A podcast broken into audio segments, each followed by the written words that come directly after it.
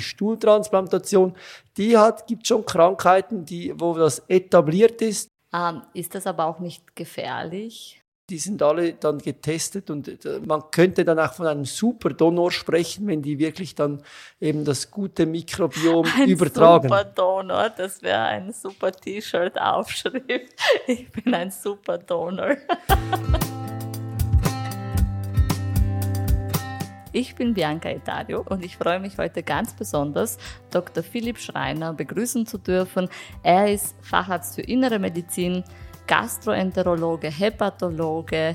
Und die erste Frage ist gleich, Philipp, was bringt deine Patienten zu dir? Liebe Bianca, vielen lieben Dank für die Einladung. Das ist eine gute Frage. Ich glaube, jede gastroenterologische Problematik, sei das Schluckbeschwerden, Durchfall, äh, Bauchschmerzen, sind bei mir richtig. Ich sehe mich als ganz klarer Gastroenterologe und weniger als allgemeiner Internist. Ähm, du schreibst auf deiner Homepage, dass man im Gespräch mit dir gleich ähm, raushören wird, woher du kommst. Du kommst nämlich aus der Schweiz. Erzähl uns mal über deinen Werdegang. Wie kommt ein Schweizer nach Wien und warum? Ja, das stimmt. Das, ich kann das nicht verstecken. Das hört man ziemlich schnell, dass ich aus der Schweiz bin. Ähm, ich bin wahrscheinlich einer der wenigen Schweizer, die von von Westen nach Osten gekommen ist. Die meisten kommen vom, vom Osten in den Westen. Ähm, das ist der Liebe bedingt. Meine liebe Ehefrau ist aus Wien. Deshalb ähm, bin auch ich in Wien. Das soll jetzt überhaupt nicht heißen, dass ich nicht gerne hier bin.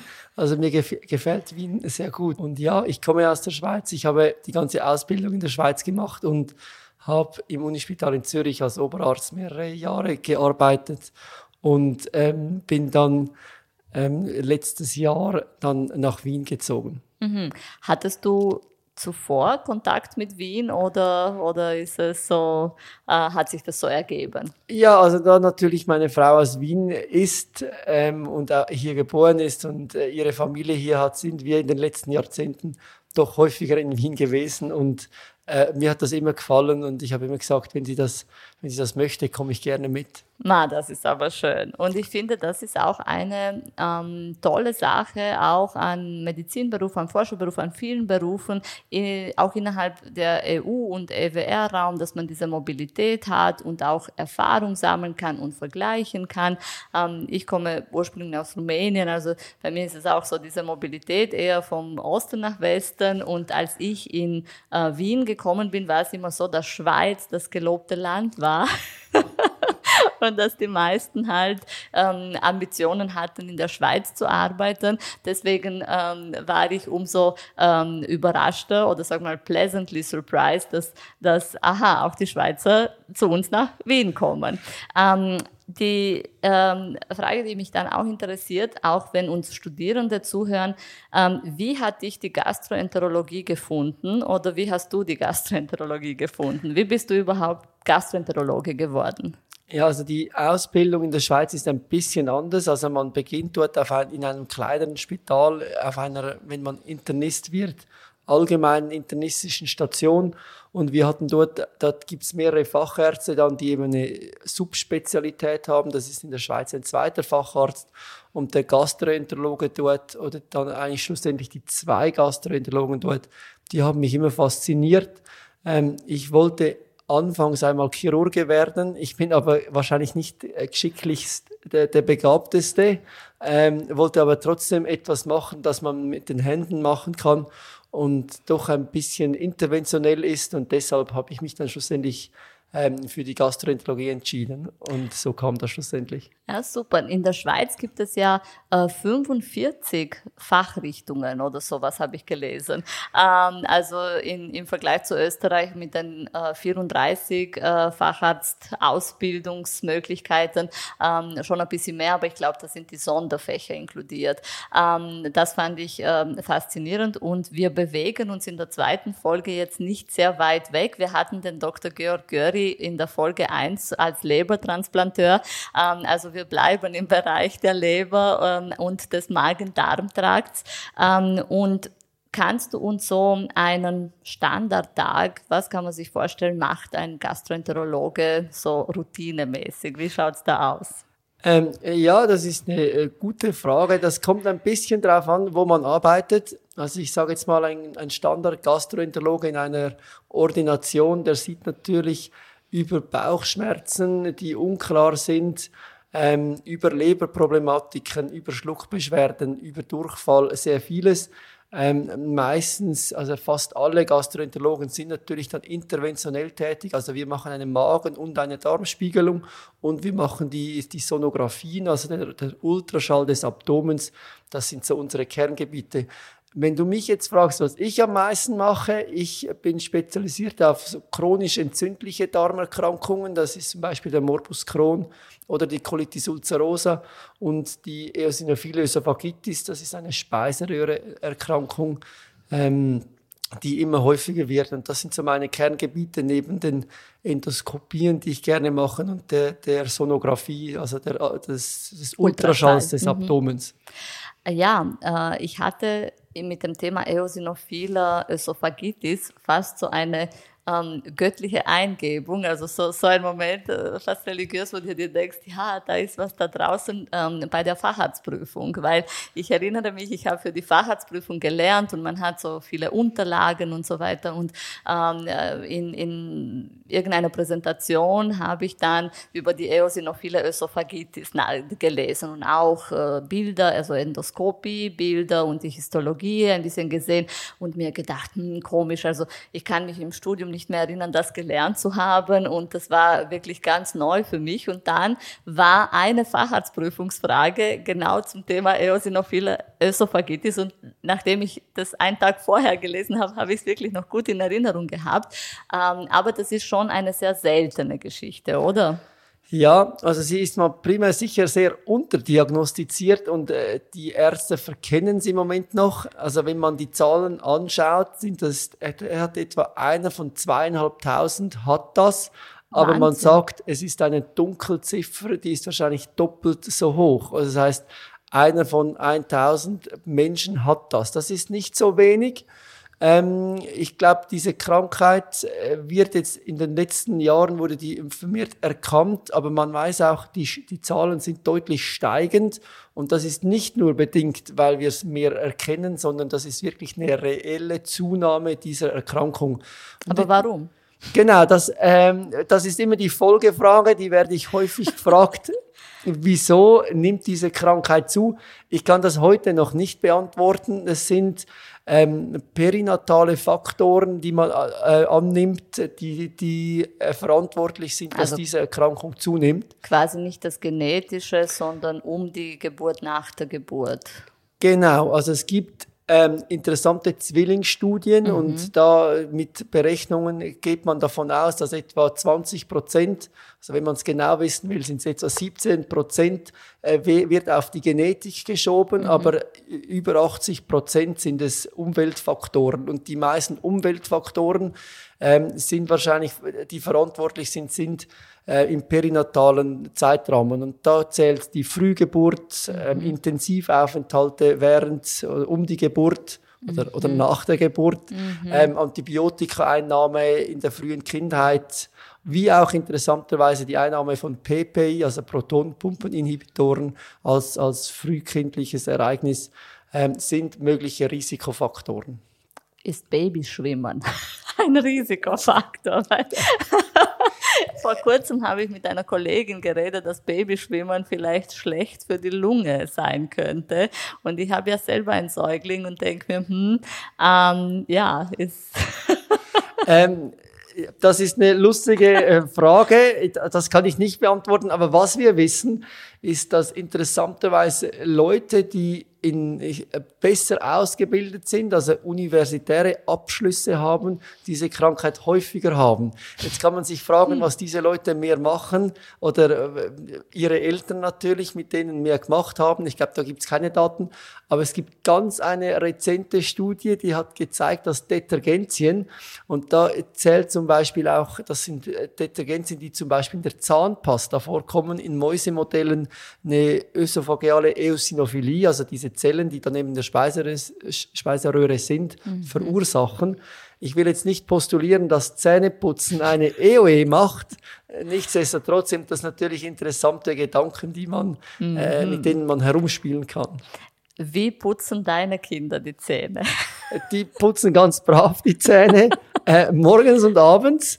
Ähm, aber ich habe auch schon meiner Frau gesagt, die sollen die Zahnpasta nicht immer essen, weil sonst haben sie dann wirklich noch eine EOE, ja. weil immer wenn man das isst, geht das natürlich über die Speiseröhre dann in den ja. Magen. Aber das ist natürlich alles sehr hypothetisch. Sehr spekulativ, gell? Ähm, ja, wie kann man diese eosinophile Ösophagitis dann erkennen? Was für Beschwerden habe ich?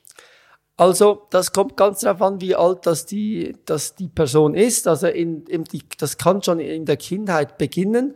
Dann gedeihen die schlecht, ähm, haben unspezifische Bauchschmerzen. Manchmal wird das auch verkannt als Reflux.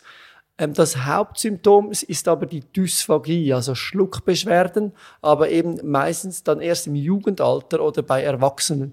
Also ich sage immer, der Mensch soll fressen können wie der Hund. Und wenn das nicht schön runterflutscht, das Essen, dann ist irgendwas nicht gut. Und dann sollte man das abklären. Und das, äh, heutzutage ist diese Dysphagie bei jungen Menschen, ich sage jetzt so zwischen 30 und 50, ist e, die EOE, also diese eosinophile Ösophagitis, kürzt man ab mit EOE, die häufigste Ursache. Ähm, da muss ich schmunzeln, weil EOE war eins der ersten Laute, die meine Tochter als Baby von sich gegeben hat. Also da merkt man schon den Konnex, ja, perinatal, die EOE. Ähm, das ist, ähm, so kann man sich, äh, glaube ich, das auch für die Facharztprüfung merken.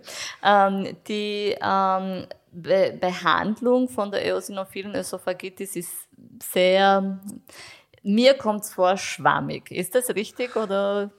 Also ich hab's, nein, so schwammig ist sie für mich nicht also man kann sich ja mal primär fragen, wieso soll ich das behandeln? Mhm. Und ich sage immer, es gibt drei gute Gründe, das zu behandeln. Ist das eine ist, diese Leute haben eine verminderte Lebensqualität. Ja. Also ich meine, Essen in unserem Kulturkreis ist wichtig und wenn man nicht Na, überall, überall genau, in den meisten Kulturen, äh, der Mensch isst gerne oder eben frisst gerne und ähm, ich glaube, das ist wichtig, dass, dass, man, dass man essen kann. Und das weiß man, die Lebensqualität ist gemindert und deshalb sollte man, sollte man das therapieren. Der zweite Punkt ist, man weiß, wenn diese Entzündung fortschreitet über Jahrzehnte, dann hat man ein erhöhtes Risiko für sogenannte Strikturen, also Vernarbungen der Speiseröhre. Ähm, das Gute daran ist, das wird nicht bösartig. Mhm. Nichtsdestotrotz, man kann sich vorstellen, wenn man eine Narbe hat, ist es viel schwieriger zu therapieren. Und der dritte Grund, und das ist einer der wichtigsten, ist das Verhindern der Bolusimpaktierung. Das heißt, wenn man etwas schluckt, dass es stecken bleibt mhm. und dass man endoskopisch entfernen muss.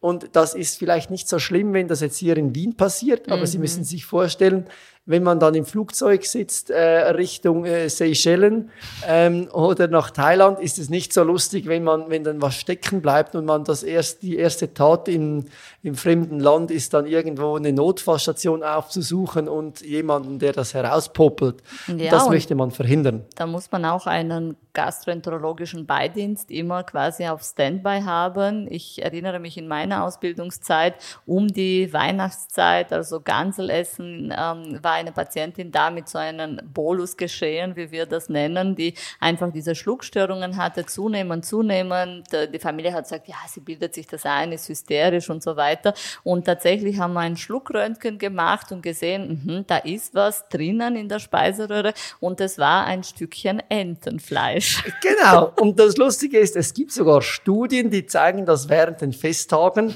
dieses Risiko deutlich erhöht ist. Und ähm, ich freue mich, dass ja bald Weihnachten ist. Ich weiß, ich habe dann Dienst auch an Neujahr. Und äh, letztes Neujahr hatten wir zwei äh, Leute, also zwei Personen mit einer Bolusimpaktierung auf der Notfallstation. Also Sie sehen, das kommt häufig vor. Aber ich komme jetzt zurück zu deiner Frage, wie tut man das therapieren? Ähm, da gibt's die drei Ds. Und die stehen für Drugs, Diets and, and Dilation, also mhm. Drugs, mhm. Medikamente, mhm. Diet, Diät und Dilatation. Mhm. Ähm, das sollte man, also meistens wird das nicht groß kombiniert, also die Diät und die Medikamente zumindest, ähm, aber man versucht mit mit so einer Modalität dann diese Krankheit in den Griff zu bekommen. Es beginnt ganz kurz mit der Dilatation. Da kann man sich vorstellen, da tut man natürlich die Entzündung nicht therapieren. Das ist rein mechanisch. Das macht man, wenn jemand zum Beispiel einen engen Ösophagus hat, eine enge Speiseröhre, versucht man die aufzudehnen. Ähm, aber das wird eigentlich immer kombiniert mit einer Therapie gegen die Entzündung. Und wie therapiere ich die Entzündung? Eben mit einem Medikament oder mit einer Diät. Und es gibt so eine genannte Six-Food-Eliminationsdiät und eine One-Food-Eliminationsdiät. Und heutzutage postuliert man, dass wahrscheinlich es ist gescheiter, eine One-Food-Eliminationsdiät zu machen mit Milch. Das ist mit tierischer Milch. Mhm. Und eben nicht nur Milch, also Milchprodukte. Also man muss dann komplett auf, auf das verzichten. Auch Käse. Auch Käse und ganz wichtig, auch Schokolade. Das muss ja für die Schweizer unglaublich belastend sein. Genau. Und nicht nur. genau, also für die Schweizer, ich kann, ich kann sagen, ich äh, habe in, in Zürich um die, ich weiß, drei, 300 äh, Patienten mit EOE mitbetreut. Ähm, und von uns, da hat, glaube ich, ein einziger Patient hat es hingekriegt und auch eher schlecht als recht, mit einer Diät diese Entzündung im Griff zu kriegen, weil einfach die Compliance unglaublich schlecht ist von der Diät, weil eben tierische Milchprodukte ist in, bei den meisten Fällen, außer man ist Veganer, einfach sehr schwierig einzuhalten. Ja. Und deshalb gibt es zum Glück Medikamente und diese Medikamente gibt es heutzutage eigentlich drei ähm, Gruppen, die man geben kann. Entweder man gibt einen einfachen Magenschutz, da hat, hat man ein Ansprechen von etwa 50 Prozent. Okay. Das ist nicht schlecht, aber es ist auch nicht so viel. Dann gibt es topische Corticosteroide. Da haben immer alle Angst, weil das Wort Corticosteroide drin ist. Aber ähm, da muss man, muss man eigentlich keine Angst haben. Das macht eigentlich sozusagen keine systemischen Effekte, so, soweit wir das bis jetzt äh, sehen und wissen. Ähm, dass dieses Medikament heißt Jorveza und da haben sie ein Ansprechen um die 90 Prozent. Wow. Mhm. Und da gibt's noch das letzte Medikament, das ist erst dieses Jahr zugelassen worden für die EOE, das heißt Dupilumab, das ist ein sogenanntes Biologikum. Das wird aber im Moment erst angewendet, wenn eines von den anderen Therapieoptionen nicht anschlägt. Wieso? Ja, also es geht nur um den Preis. Mhm. Also wenn das Wie viel kostet das? das ein Biologikum, ich, man darf, also man weiß ja nie in Österreich, wie teuer das Medikament ist, aber aus der Schweiz und aus den USA weiß ich, also eine Jahrestherapie ist etwa um die 40 bis 50.000. Wow. Mhm, mhm. Und zahlt das die Kasse? Ja, die Kasse zahlt, solange, äh, so, solange man eben ein Nicht-Ansprechen hat oder Nebenwirkungen auf diese klassischen Medikamente mhm. wie den Magenschutz oder dieses Jorveza. Aber eben die Preise sind deutlich weniger ähm, wahrscheinlich pro Jahr, wenn es über die Kasse läuft, weil die da Verträge haben mit mhm. den Firmen. Mhm. Ähm, ja, urspannend. Und äh, du hast recht, das ist wirklich nicht wischiwaschi, sondern man kann konkret dafür was tun. Man muss es nur diagnostizieren, oder? Ähm, und wenn wir ein bisschen weiter den, den Magen-Darm-Trakt entlang gehen, wären wir schon beim Magen. Und da sehe ich sehr häufig wenn Patientinnen zu mir kommen und schon einen Befund haben, dass die chronische Gastritis ein Thema ist, diese sogenannte C-Gastritis. Und dann hören viele, dass, na ja, so quasi kann man eh nichts machen. Kann man das heilen? Ja, das ist wirklich eine gute Frage. Das höre ich auch immer. Also das Problem muss man schon sagen, ich frage mich ja immer, was diese Gastritis ist. Mhm. Also man muss wissen, wenn ich, ich endoskopiere ja viel ähm, und man sieht bei fast allen Menschen, egal was die haben, ein bisschen eine kleine Rötung. Und der Magen wird dann häufig biopsiert. Und ich glaube, ich habe in meiner Karriere und ich habe x Tausende, wenn nicht Zehntausende Gastroskopien, da sehe ich zu 90 Prozent, dass der Pathologe schreibt, ein bisschen Entzündung vereinbar mit einer leichten Gastritis. Also das haben natürlich ganz viele Leute auf dem Papier. Ob diese äh, C-Gastritis dann Beschwerden macht, ist eine ganz andere Frage. Ich glaube das nicht. Mhm. Also zumindest in den meisten Fällen ist das mhm. eben nicht der Fall. Und ob man das heilen kann, also eben die Frage ist, was möchte man heilen, wenn 90 Prozent von den Endoskopien das dann irgendwie histologisch haben? Ich glaube, das ist schwierig. Ähm, nichtsdestotrotz, es gibt heutzutage Magenschutz, also mhm. eben diese PPI, die ich vorhin angesprochen habe, und die, ähm, die setzen natürlich den pH schon rauf, also das wird nicht mehr so sauer. Ähm, und das heilt natürlich schon eben aber höhergradige ich sage jetzt mal, Läsionen in diesem Magen. Aber eine kleine Gastritis macht wahrscheinlich eben nicht so viel. Mhm. Ich finde es sehr spannend, was, was Gemeinsames ähm, zwischen der, sage ich einmal, Gastroenterologie, Endo, äh, Endokrinologie ähm, ist, dass bei uns ähm, gerade letztes Jahr 100 Jahre Insulin gefeiert wurde.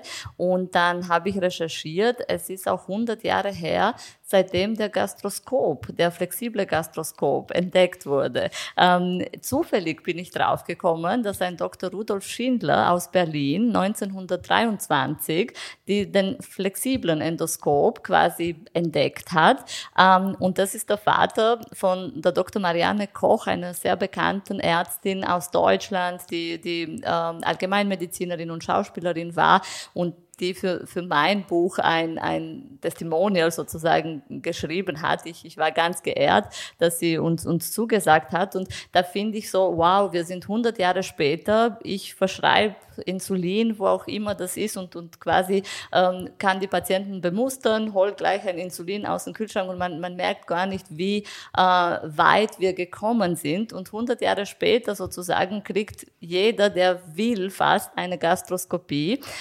Aber was sind die klaren Indikationen, an wann sollte man eine Magenspiegelung machen? Nur weil ich ein bisschen Reflux habe? Ja, das gibt ganz viele verschiedene Richtlinien, ob man jetzt die englischen anschaut, die deutschen, die schweizerischen, die österreichischen.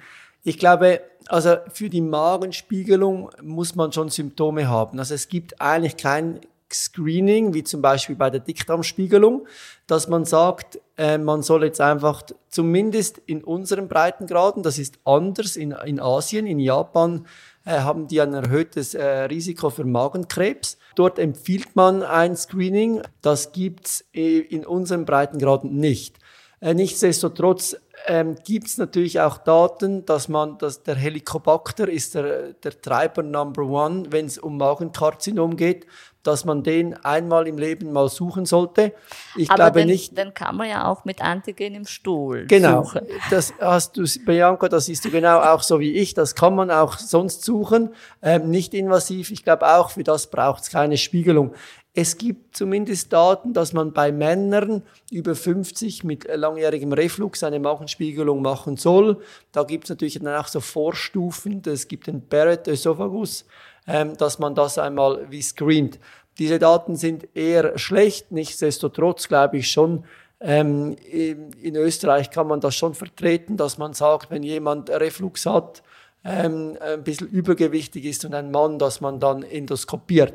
Und man muss auch wissen, es gibt Empfehlungen für die Dickdarmspiegelung und auch äh, wenn dafür, wenn hier, hierfür wenig Evidenz ähm, vorhanden ist, ähm, kann man natürlich, wenn jemand ein bisschen äh, Symptome hat im oberen Gastrointestinalbereich, dann in derselben Sitzung gleich eine Magenspiegelung machen.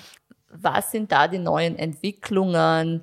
Äh, wenn wir denken, okay, 100 Jahre später nach der Erfindung ähm, habe ich dann die Möglichkeit, wenn ich jetzt dran denke, Kapselendoskopie nur etwas zu schlucken und von, von oben bis unten durchgescreent zu werden? Äh, oder ist das wirklich unrealistische Sci-Fi? Nein, das ist nicht ganz unrealistisch. Also wenn man jetzt in 100 Jahre zurückgeht, unsere Geräte werden immer besser, das ist so. Heutzutage ist es eigentlich Standard, dass man so ein High-Definition-Gerät hat. Und jetzt kommt natürlich die künstliche Intelligenz ins Spiel. Und ich glaube, die künstliche Intelligenz, das ist eigentlich unabhängig von, ob man jetzt oben reinschaut oder unten reinschaut. Die künstliche Intelligenz wird in den nächsten Jahren kommen. Die wird uns detektieren können, schon bevor wir biopsieren, was dann histologisch rauskommen wird. Und da ist natürlich immer die Frage, wie gut ist dann wirklich dieses, diese künstliche Intelligenz? und äh, können wir dann wirklich Biopsien verhindern und, äh, und äh, macht es das uns einfacher. Und ich glaube, die künstliche Intelligenz wird in den nächsten Jahrzehnten eine große Rolle spielen, auch in der Endoskopie. Ähm, wenn jetzt, äh, wenn wir weiterdenken, ähm, also nicht weiterdenken, weitergehen im Gastrointestinaltrakt, ähm, wären wir schon bei den chronisch entzündlichen Darmerkrankungen. Ähm, da äh, finde ich, hat ein bisschen die Wahrnehmung in den letzten Jahren vielleicht auch mit ähm, Awareness und, und Availability von den Biologika, also dass man bessere Medikamente hat, etwas zugenommen. Zeigen das auch die Daten, dass da irgendwie die Inzidenz anders wäre oder wie ist das? Und ja, also das ist auch eine sehr gute Frage. Also wir wissen, in wahrscheinlich noch vor, bevor 2030 wird, werden ein Prozent der Bevölkerung wird so eine chronisch entzündliche Darmerkrankung haben. Also auch diese Zahlen nehmen zu. Das ist natürlich nicht nur bedingt durch die Awareness, sondern das ist wirklich auch eine Zunahme. Die nimmt aber, diese Zunahme nimmt in unseren westlichen Ländern ab, nimmt aber in den asiatischen Ländern und an Drittweltländern weiterhin deutlich zu. Und da warum? kann man sich fragen, warum? genau. Und auch da, das ist unser westlicher Lebensstil, der wahrscheinlich jetzt eben dort einen Einfluss hat, sei das Ernährung, sei das die Hygiene, ähm, sei das Städtebau, Urbanisierung. Das sind alles Faktoren, die wahrscheinlich in diese, in diese erhöhte Inzidenz reinspielen. Wie kommt man drauf, dass man eine chronisch entzündliche Darmerkrankung hat? Ja, die meisten Patienten haben doch Bauchschmerzen, Durchfall und nehmen Gewicht ab. Und häufig haben sie eben auch ein bisschen Blut im Stuhl. Und ich glaube, Blut im Stuhl, das weiß man heutzutage, dass, da ist das Bewusstsein ziemlich gut. Da muss man sicher zum Arzt gehen und das weiter abklären. Mhm. Ähm, was kann man tun, als Lebensstilmaßnahme?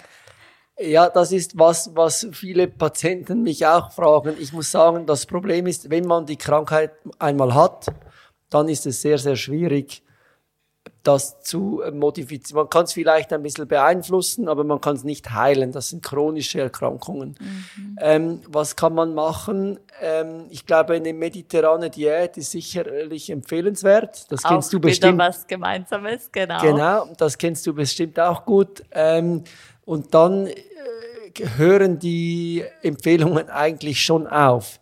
Ähm, es gibt Daten, dass ein gesunder Lebensstil, was auch immer das bedeutet, das heißt ausgewogene Ernährung, eben häufig mediterran, auch äh, Bewegung, Sport im moderaten Rahmen, äh, zumindest ein gut, ein besseres Outcome hat. Nichtsdestotrotz muss man sagen, wenn man eine schwere Entzündung hat, dann muss man meistens Medikamente einnehmen.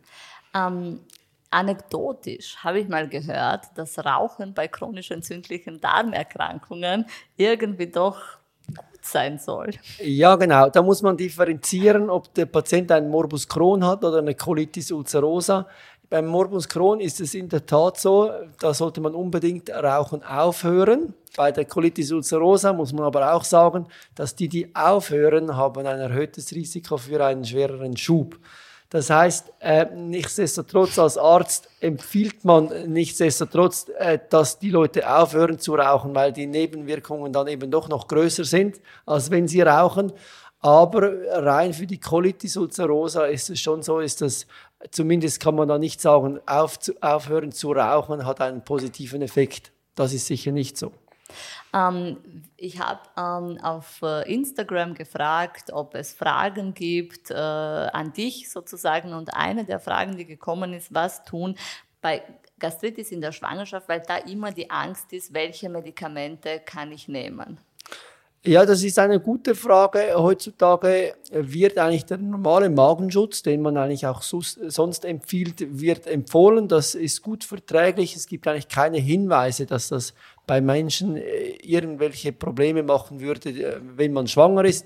Ähm, man kann auch ganz einfach mal ein lokales Medikament versuchen, wie zum Beispiel das Gaviscon ähm, da gibt's mehrere Optionen. Die meisten Medikamente sind eigentlich gut verträglich bezüglich äh, Gastritis oder Refluxbeschwerden. Die werden meistens mit denselben Medikamenten therapiert. Also ich muss gestehen, ich habe sehr viel Omeprazol in den Schwangerschaften genommen und äh, mir ging's gut und die Kinder scheinen eigentlich auch da eine unkomplizierte Verdauung zu haben. Ja. Ähm, eine Frage, die ich eigentlich auch öfters höre, ist, was sind die Entwicklungen zum Mikrobiom? Ja, da fragst du mich jetzt wahrscheinlich fünf Jahre zu früh. Ähm, da gibt's natürlich ganz viele ähm, innovative Ideen, wie man das äh, anschauen kann und wie man das irgendwie therapeutisch nutzen kann. Das Problem ist, es werden, äh, wie die meisten von Ihnen sicher wissen, äh, werden ganz viele Mikrobiomanalysen angeboten, die Geld kosten. Ich glaube, das ist im Moment zumindest noch ein bisschen Humbug äh, und ist eine Geldmacherei. Wir wissen, dass wir mehr ähm, Bakterien in unserem Darm haben als Zellen in unserem Körper. Aber das Problem ist schon, es kommt ganz darauf an, wie man das misst, ob man das jetzt im Stuhl misst oder ob man das in einer Biopsie misst. Und dann kommt es darauf an, wo diese Biopsie genau genommen wurde, im linksseitigen Dickdarm, im rechtsseitigen Dickdarm, im Dünndarm, am Ende des Dünndarms, äh, äh, beim Übergang zum Dickdarm. Das ist, da ist das Mikrobiom komplett verschieden. Und ich glaube, wir sind einfach noch nicht so weit. Was man aber weiß, ist diese fäkale Mikrobiomtransfer, also das ist die FMT, der Stuhltransplantation. Genau, die Stuhltransplantation. Die hat, gibt schon Krankheiten, die, wo das etabliert ist. Das sind zum Beispiel die, äh, die Clostridium difficile Infektionen, wo man das anwenden kann und unglaublich gute Resultate erzielen kann. Ähm, ist das aber auch nicht gefährlich? Ja, also der Spender muss natürlich getestet werden. Ähm, in unserem Spital, wir haben häufig verwandte Patienten ähm, genommen in Zürich. Mhm. Ähm, in Österreich ist, das ist wahrscheinlich gescheiter gemacht. In Österreich wird, äh, versucht man mit einem, mit Spendern, die eben getestet werden, diesen Stuhl einzufrieren.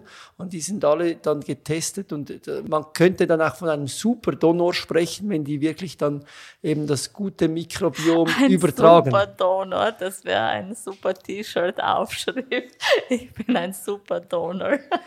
Aber das, das ist kein Witz, genau. weil es gibt eine, es, es gibt eine schöne Studie, eine Studie aus Australien, die haben Patienten mit chronisch entzündlichen Darmerkrankungen, also mit einer Colitis ulcerosa, haben die eine Stuhltransplantation durchgeführt. Und interessanterweise in dieser Studie hat man gesehen, dass die Patienten, die in der Mitte eingeschlossen wurden, hat ein viel schlechteres Ansprechen als die, die am Anfang und am Ende eingeschlossen wurden. Und man hat dann geschaut, was für Donore, also welche Spender das da während dieser Studie das den Stuhl gegeben haben. Und in der Mitte wurde ein, ein, ein Donor, also ein Spender wurde krank und konnte dann monatelang Stuhl nicht spenden und konnte nur am Anfang und am Ende spenden. Also es gibt diesen Superdonor wahrscheinlich eben schon. Wie oft muss so ein Donor spenden gehen? Das ist eine gute Frage. Ich kann dir das nicht ganz genau sagen, aber es braucht nicht viel Stuhl, weil dieser Stuhl wird dann gemixt mhm. mit Wasser und dann wird zwei bis 300 Milliliter appliziert. Also man braucht nicht so viel Stuhl, aber ähm, ja. Ganz spannend, ja. Wir ähm, haben auch ein Baby beim Podcast, bei der Aufzeichnung mit. Äh, er, er macht äh, lauter Geräusche und klingt schon wie ein super Donor. Aber ja, gibt es da also ähm, gibt es da eine Altersgrenze, äh, wenn es darum geht?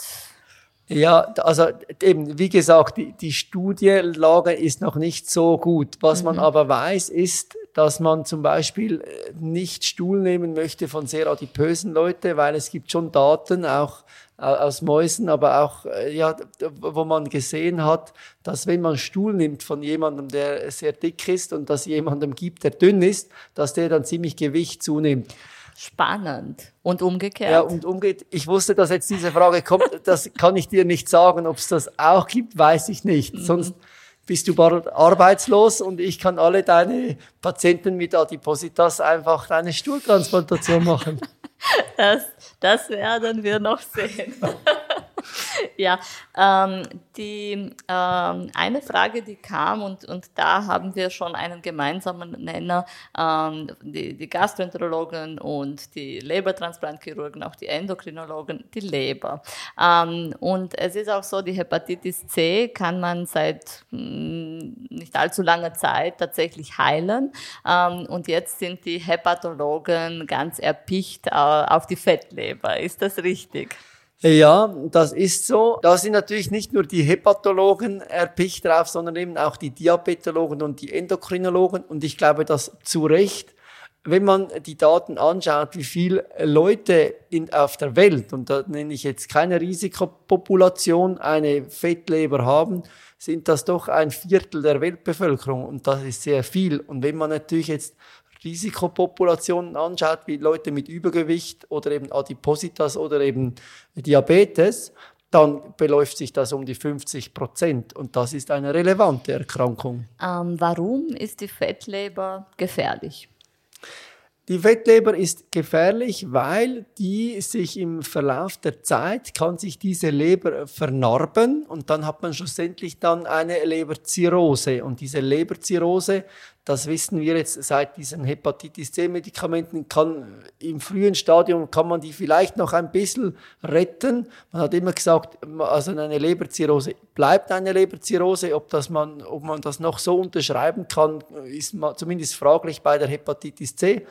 Aber es ist schon so, wenn die mal übergewichtig sind und diese Unterhaltung, diese Entzündung, die eben häufig auch ähm, zusammenspielt, die kann zu Vernarbungen führen, die eben dann doch irreversibel sein können. Und teils auch bösartig entarten können, oder?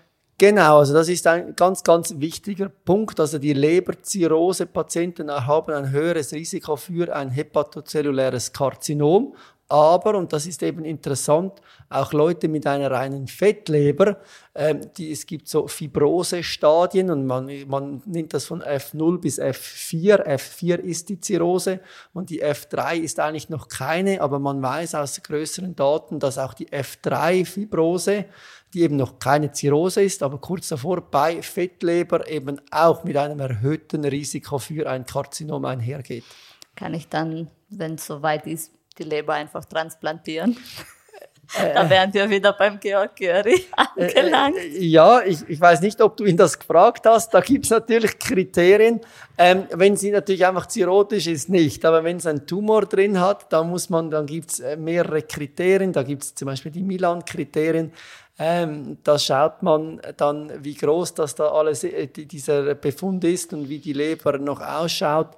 Und dann ist, ist schon die Möglichkeit theoretisch da, dass man noch transplantiert werden kann. Aber nichtsdestotrotz, ich glaube, das ist dann ein Stadium, das wird dann sehr kompliziert. Im Gegensatz zu der Gastritis und Ösophagitis und zu den chronischen Darmerkrankungen tut ja die Leber, auch wenn sie verfettet ist, ja nicht weh und macht in dem Sinne jetzt keine körperlichen Beschwerden, oder? Das ist meistens der Zufallsbefund äh, in der Blutabnahme. Was sind so die Parameter, die relevant sind? Ja, das ist eben das Gemeine und das Schwierige. Also eine Fettleber, die spürt man nicht und häufig sieht man die auch nicht. Also die müsste man screenen und wie screent man das? Eigentlich ähm, es, es, gibt so indirekte äh, Zeichen, also man, also ich sag's mal anders, man, ich finde ja, jeder Patient mit einem Übergewicht, einer Adipositas oder einem Diabetes sollte eine Sonographie erhalten der Leber. Da sieht man, ob die Leber verfettet ist oder nicht. Es muss aber auch eine gewisse Verfettung vorhanden sein, dass man sieht, muss man sagen. Also wir verpassen sicher etwa 20 Prozent von leichteren Fettlebern, sehen wir nicht. Aber was dann noch viel wichtiger ist, ist eben diese Fibrose, mhm. ob schon eine Vernarbung eingesetzt hat oder nicht. Und da gibt es heutzutage ein Gerät, das heißt Fibroscan, das, das misst ähm, die Steifigkeit der Leber, das ist eine genannte transiente Elastographie. Und da kann man einschätzen, wie ähm, fest ist diese Leber und ähm, oder wie, wie eben nicht fest ist diese Leber. Das ist ein, ein Kostenpunkt oder ein Verfügbarkeitsproblem. Nicht jeder Patient kann solch eine transiente Elastographie erhalten. Aber was man machen kann, also was du machen kannst in deiner Sprechstunde, du kannst den FIP vorberechnen. Und das sind ähm, vier einfache Parameter, also das Alter, die Transaminasen und die Thrombozyten. Und da kann man dann einschätzen, wie hoch das Risiko ist ähm, für so eine Fibrosierung. Und da, dann muss man eben dann konsequent sein, wenn der Score ganz tief ist. Das heißt, dass es mit hoher Wahrscheinlichkeit ausgeschlossen ist. Aber wenn es mittelgradig ist oder höhergradig, dieser Score, dann muss man eben so eine... Dann Trans muss ich zu dir schicken. Ja, oder direkt zur transienten Elastographie. ähm, was ist mit diesem Ferritin? Weil viele Ferritin ähm, viele Patientinnen kommen mit äh, Ferritinerhöhungen im Labor, wo man merkt, der Wert bleibt relativ konstant erhöht, egal was man macht. Aber die Angst ist da vor einer sogenannten Hämochromatose. Ähm, jetzt ist das eine Erkrankung, die jetzt nicht so viele Leute haben und dieses Ferritin ist auch unspezifisch entzündlich. Ja, wie kommt man in den Ferritin-Deutungsdschungel zurecht? Also als erstes misst man eigentlich immer die Transferinsättigung. Mhm. Und wenn die Transferinsättigung nicht erhöht ist, und jetzt gibt es mehrere. Über Def 45 Prozent? Ja, eher 55. Mhm. Es gibt mehrere Definitionen. Äh, also man sollte dieses Transferin, äh, also die Transferinsättigung in der Früh messen. Ähm, und dann kann man es ein bisschen einschätzen. Meistens kann man es auch zweimal messen. Ein Wert ist kein Wert. Aber wenn der eher tief ist, spricht das eigentlich sehr gegen eine Hämochromatose und da muss man keine Genetik machen. Ähm, die meisten Patienten, das muss man eben auch sehen, das ist das, was ich vorhin gesagt habe, die, also viele, ein Viertel von unserer Weltbevölkerung hat eine Fettleber und die Fettleber per se macht ein erhöhtes Ferritin. Wenn der Patient dann noch Alkohol trinkt, dann erhöht das auch das Ferritin. Und wenn Sie eben eine Entzündung haben, wie du sagst, dann erhöht das auch das Ferritin. Also es gibt viele Ursachen für, eine erhöhte, ähm, für ein erhöhtes Ferritin.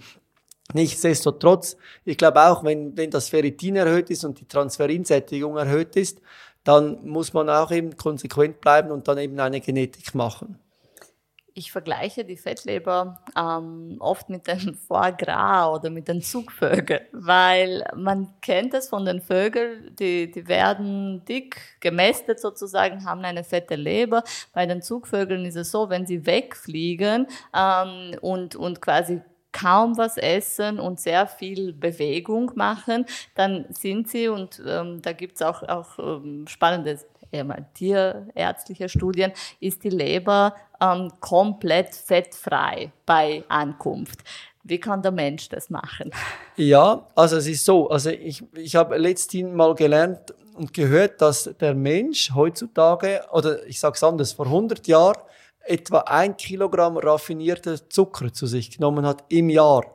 Das nimmt er heutzutage pro Woche ein. Und dieser Zucker geht natürlich dann eben auch in die Leber. Und äh, man muss sich das dann schon vorstellen, wie viel äh, Zucker wir zu uns nehmen. Und ähm, was kann man jetzt dagegen machen? Es ist ganz einfach. Also es gibt schöne Studien, die zeigen, 10% Gewichtsabnahme ist im Moment noch das Beste, was gegen die Fettleber oder eben gegen die Fibrosierung auch nützt.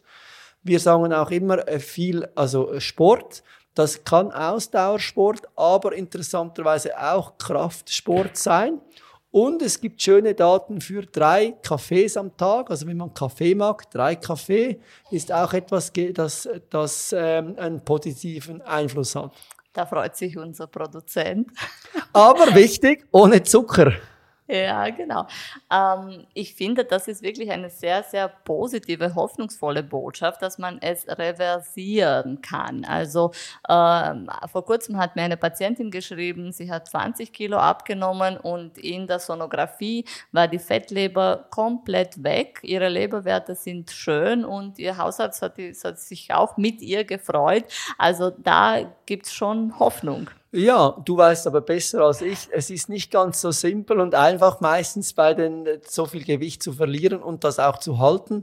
Ähm, was einfach interessant ist, bei der Fettleber und eben bei der Fibrosierung, bei dieser Vernarbung, jedes Medikament, das bisher versucht wurde, hat eigentlich keinen wirklich super guten Nutzen gezeigt. Jetzt gibt's diese neuen GLP-1-Agonisten, über die kann man jetzt lange diskutieren, ob die Endpunkte, wie gut dass die gesetzt wurden bei diesen Studien. Die zeigen zumindest einen, das geht gegen einen positiven Effekt kann man natürlich auch immer argumentieren, ob es einfach die Gewichtsabnahme ist, die denn das eben macht. Nichtsdestotrotz äh, sind wir gespannt, was in den nächsten fünf Jahren kommt, was für Studien kommen werden, weil wenn man eins, zwei Jahre zurückgeht, nehmen, nehmen natürlich Studien gegen diese Fettleber oder gegen die Entzündung der Fettleber und gegen die Fibrosierung natürlich deutlich zu. Ähm, jetzt haben wir glaube ich, ziemlich viel äh, vom Magen-Darm-Trakt äh, besprochen, die, die, die Leber inklusive. Ähm, und du hast uns auch von deinem Berufsalltag erzählt. Ähm, was bereitet dir am meisten Freude? Also es ist natürlich die Interaktion mit dem Patienten. Mein primäres Ziel ist natürlich, dem Patienten zu helfen. Das ist klar. Also man freut sich natürlich über Dinge wie, wenn man jemand mit einer, mit, eben mit chronisch entzündlicher Darmerkrankung therapiert und er hat Durchfall und er hat Schmerzen und eins, zwei Monate später kommt er zurück und sagt, mein Stuhlgang ist jetzt wieder komplett normal und ich habe keine Bauchschmerzen mehr da bin ich dann doch auch glücklich und zufrieden, dass das dem Patienten besser geht. Wenn man bei der EOE schaut, ist schon so, wenn die plötzlich wieder schlucken können und essen können, ähm, sind die auch sehr dankbar und das macht einen glücklich. Ich muss sagen, bei, gerade wenn man die Leber anschaut, ist das ein schwieriges Thema, weil der, der Mensch sieht das nicht so ganz ein, was man da eigentlich macht. Ähm, das sind dann eben Langzeiteffekte, die man, die, man als Arzt weiß, das ist wahrscheinlich gut für den Patienten, aber es ist so, schon so, die eigene Befriedigung ist ein bisschen ein Spiegelbild vom, von der Befriedigung des Patienten. Also wenn der sich freut, dass ihm besser geht, dann freut mich das natürlich auch. Was macht dir Stress im Alltag, also im, im Job? Ähm, was macht dir weniger Freude? Es ist natürlich ein äh, administrativer Aufwand heutzutage. Man muss äh, unglaublich viel dokumentieren und man muss auch mit den Krankenkassen diskutieren über Medikamente, die überall zugelassen sind, aber eben noch nicht vergütet werden. Und das, äh, äh das kann dann schon manchmal stressig sein. Und dann kommt es natürlich darauf an, wo man arbeitet, ob man in einer Ordination arbeitet oder im Spital, wird man immer wieder gestört, Telefonate nebenbei. Und man muss natürlich eben sehr multitasking arbeiten können, weil man während derselben Zeit ganz viele Dinge parallel machen muss. Ähm, ja, das Administrative, also ich, ich stelle mir vor, wenn eine Arztserie wirklich realistisch wäre, würde sie nicht wie die gängigen Arztserien wie Grey's Anatomy oder so lauter, ich weiß nicht, Intrigen und so weiter zeigen, sondern da wären einfach eine Stunde lang irgendwelche Ärzte und würden am PC schreiben und einer würde sich vielleicht das Semmel reinhauen und das war's. Ja. End of story. Also, äh, ja, das Administrative ist, ist natürlich immer äh, äh, mehr zunehmend. Wie schaut es aus mit der Work-Life-Balance? Ja, also da äh, für die zukünftigen Ärzte, die vielleicht zuhören, also ich glaube, das kommt auch immer darauf an, wo man arbeitet. Ähm, ich glaube jetzt, wenn ich jetzt äh, fünf Jahre zurückblicke, in der Schweiz ist es als Arzt eine 50-Stunden-Woche und das ist auf Papier 50 Stunden, das ist dann einiges mehr. Ähm, ich glaube, die Work-Life-Balance ist hier besser. Nichtsdestotrotz, man hat natürlich viel zu tun. Äh, kommt auch darauf an, wo man arbeitet, ob man dann noch Wissenschaft betreibt oder nicht. Äh, nichtsdestotrotz ähm, glaube ich, dass die Work-Life-Balance hier in Österreich für die Ärzte äh, gut ist. Und dann zum Schluss ähm, war ein Ausblick in der Zukunft. Wir haben ja fünf Jahre später äh, Themen gehabt wie das Mikrobiom, die Fettleber. Was, was findest du sind die Herausforderungen und was, was wird die Zukunft der Gastroenterologie mit sich bringen? Ja, da gibt es natürlich eben ganz viele interessante Aspekte. Das eine, das eine habe ich schon angesprochen, ist die künstliche Intelligenz. Ich hoffe nicht, dass die uns ganz ähm, ablösen wird. Es gibt jetzt schöne Daten bei der eosinophilen Ösophagitis ähm, mit ChatGPT, aber ChatGPT war unglaublich schlecht. Ah, das ist sehr erfreulich. Das ist sehr erfreulich. Und ähm, wenn man noch die Endoskopie ähm, ansprechen möchte, ich glaube, wir wissen immer noch, die Endoskopie, die Koloskopie ist ganz wichtig zur Früherkennung von ähm, kolorektalen Krebs oder von eben Adenomen, sogenannten Polypen. Und ich hoffe schwer, ich tue eigentlich gerne endoskopieren, dass man das weiterhin machen kann und dass nicht irgendwie ein Computer für uns schlussendlich endoskopiert oder dass man einfach einen Bluttest nehmen kann und dann sagen kann, wie das Risiko ist für alle Krankheiten. Ähm, nichtsdestotrotz, ich glaube, wir stehen vor vielen ähm, Problemen oder ich sage jetzt Hürden oder interessanten auch Hürden, man kann es auch so nennen, die Kosten werden immer teurer, es kommen spezifische Medikamente auf den Markt, die eben ähm, so eine personalisierte äh, Medizin betreiben möchten, viele teure Biologika und da bin ich gespannt, was das in den nächsten Jahren bringen wird. Philipp, was hättest du gemacht, wenn du nicht Arzt geworden wärst? Ich wollte eigentlich immer Jura studieren. Na, da kannst du mit den Krankenkassen streiten. Äh, und wie hast du dich dann doch fürs Medizinstudium entschlossen? Ähm, ich war äh, lustigerweise bei so einer ähm, Berufsentscheidungsfindung äh, mhm. und der hat nach zwei Minuten mir gesagt, also Jura ist nichts für Sie. Warum? Äh, das habe ich auch nie verstanden, äh, weil als er mich gefragt hat, was ich machen möchte, habe ich gesagt, ja eigentlich Jus studieren, also mhm. Jura. Und dann hat er, hat er irgendwie zwei, drei andere Fragen gestellt und hat gesagt, nein, das ist nichts für Sie. Sie zögern bei der Antwort. Und ähm, schlussendlich hat er mir aber nicht gesagt, was ich machen soll, nur was ich nicht machen soll. Und ja, schlussendlich habe ich dann irgendwie gedacht, wieso nicht Medizin und habe diesen Numerus Clausus, diesen Test gemacht. Und als ich dann den irgendwie bestanden habe, habe ich gedacht, na ja, jetzt habe ich den Test gemacht und bestanden. Jetzt wäre es schade, wenn ich nicht beginnen würde. Und so äh, bin ich dann schlussendlich Arzt geworden. Weißt du, das ist ganz witzig, weil ich wollte auch Jus studieren. Ah. Ähm, und dann habe ich mir gedacht, na, nur die ganze Zeit streiten und Litigien und so weiter, lieber was so humanistischeres sozusagen. Ähm, ja, aber ich, ich habe immer noch so ähm, ein, ein Faible, also wenn ich fantasieren würde für Architektur. Aber ich glaube, da wäre ich ganz schlecht. also äh, ich frage immer die Kollegen so, was für Berufswünsche ähm, ähm, oder Vorstellungen sie gehabt hätten. Und was du gesagt hast, äh, dass du als junger Mensch eine Beratung gemacht hast, finde ich ganz wichtig. Ähm, denn das ist oft so ein Thema, wo man gar nicht in dem Zeitpunkt weiß, wie man drauf ist oder wie man tickt. Und ich würde jeden jungen Menschen empfehlen, sich mal in dieser Hinsicht beraten zu lassen oder testen zu lassen, was sind so die Eigenschaften, bevor man vielleicht dann unglücklich ist und ja, ähm, auf andere Wege zu, zu dem Idealberuf kommt.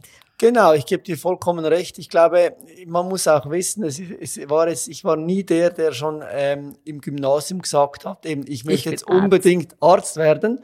Äh, nichtsdestotrotz, jetzt bin ich, glaube ich, leidenschaftlicher Arzt und mache das eigentlich sehr, sehr gerne, was ich mache.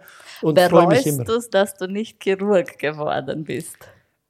Das habe ich mich auch schon immer wieder, ich, das frage ich mich immer wieder, ich glaube, nein. Ich, äh, das ist aber eine Frage, vielleicht musst du mich nochmals in zehn Jahren fragen. Ähm, Im Moment bereue ich es nicht, nein.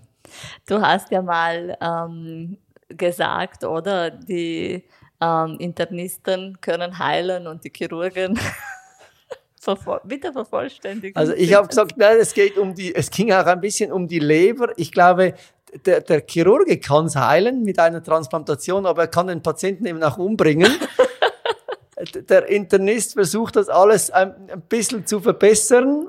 Ähm, und äh, ja, das ist schon so. Wenn man es aus diesem Blickwinkel betrachtet, hat der Chirurg sicher die besseren ähm, Erfolgsaussichten. Nichtsdestotrotz ähm, braucht es eben jemanden, der sich ähm, ich sage jetzt nicht, dass der Chirurge sich nicht kümmert, aber dass jemand ein Buch mal nach vorne nimmt und das alles nachzulesen ähm, gedenkt. Und ich habe immer, ich lese eigentlich immer noch gerne. Und ich glaube eben, das habe ich am Anfang gesagt, also ich wäre wahrscheinlich nicht der beste Chirurg geworden, äh, weil ich dann eben doch zu ungeschickt bin. Und du hast gesagt, du zögerst. Ich glaube, als Chirurg muss man reinschneiden. Ja, das stimmt, aber über die Jahre wurde ich immer weniger zögerlich. Ich glaube, jetzt bin ich sogar einer, der, also als, als Internist bin ich ja eher ein Internist, der nicht so zögert. ja, super. Ähm, Philipp, wie kann man dich erreichen? Also entweder kann man mich über die ähm, Homepage der Antonigasse 12 erreichen oder aber über unsere ähm, eigene Homepage, die ich zusammen mit meiner Frau habe. Das ist www.ordination-schreiner.at. Schreiner wieder Tischler. Super, ja, vielen Dank für das Gespräch und bitte wiederholen wir das in fünf Jahren und dann schauen wir mal rückblickend, was sich verändert hat. Ich bin schon sehr gespannt. Liebe Bianca, vielen lieben Dank, mache ich sehr gerne. Gastritis, Ösophagitis, Magen-Darm-Erkrankungen, das alles passt schon zu der Zeit zwischen Weihnachten und Neujahr. Ich hoffe, Sie bleiben verschont. Das war die zweite Folge von Was bringt sie zu mir, der Medizin-Podcast. Danke, Philipp, dass du dabei warst und danke lieber Zuhörer, liebe Zuhörerin. Und wenn ihr uns noch nicht abonniert habt, dann bitte abonniert uns. Schaltet auch nächste Woche wieder ein.